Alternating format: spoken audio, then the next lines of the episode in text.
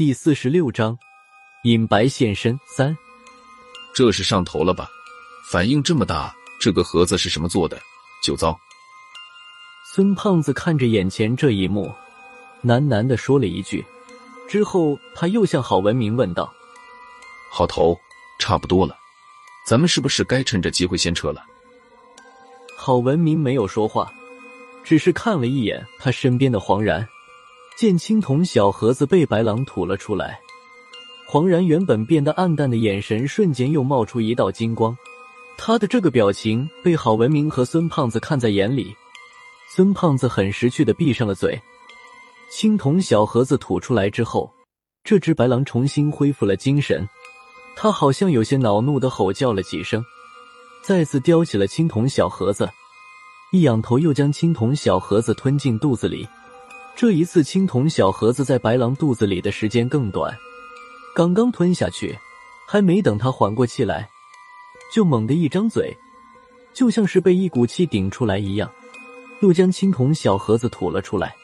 看现在这个情形，应该是这个青铜小盒和白狼的体质存在某种排斥，之后白狼再不敢贸然吞下这个青铜小盒子。他围着青铜小盒子不停的转圈。连声吼叫着，好像是在发泄他心中的愤恨。就在这时，白狼好像想到了什么，张嘴将青铜小盒子叼到了阮六郎身上。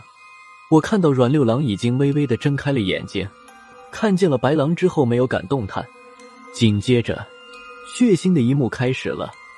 白狼突然张嘴咬住了阮六郎的脖子。之前巨狼咬住阮六郎脖子的时候。阮六郎并没有做出多少反抗，但这次他拼命的挣扎起来。可惜他的挣扎也就是几秒钟的事。咔的一声之后，阮六郎的脑袋离开了他的身体，腔子里一股黑血冒了出来。白狼叼住青铜小盒子，将它放到不停冒出的黑血当中。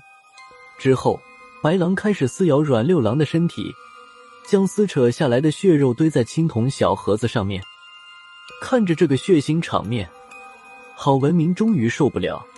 他看了一眼还处于昏迷之中的破军和张之言，回头对我和孙胖子说道：“这里不能待了，抬着他俩一起往外面走，跑到银泉那里就算安全。”他这句话还没有说完，就被黄然打断：“没用了，现在银泉对尹白没有威胁了，只要他解决完那个小盒子，这里就没有能困住他的东西了。”就算我们跑到上面，这只隐白还是一样能追上来。